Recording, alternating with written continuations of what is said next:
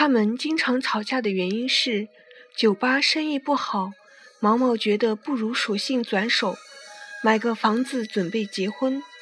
管春认为，酒吧生意再不好，可属于自己的心血，不乐意卖。当时我大四，他们吵的东西跟我太遥远，插不进嘴。吵着吵着，两人在二零零三年分手。毛毛找了个家具商，常州人。这是我知道的所有讯息。而管春依旧守着那家小小的酒吧。管春说：“这婊子，亏我还跟他聊过结婚的事情。这婊子留了堆破烂走了。这婊子走了反而干净。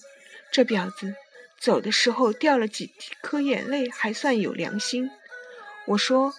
婊子太难难听了，管春沉默一会儿说：“这泼妇。”说完就哭了，说：“老子真想这泼妇啊！”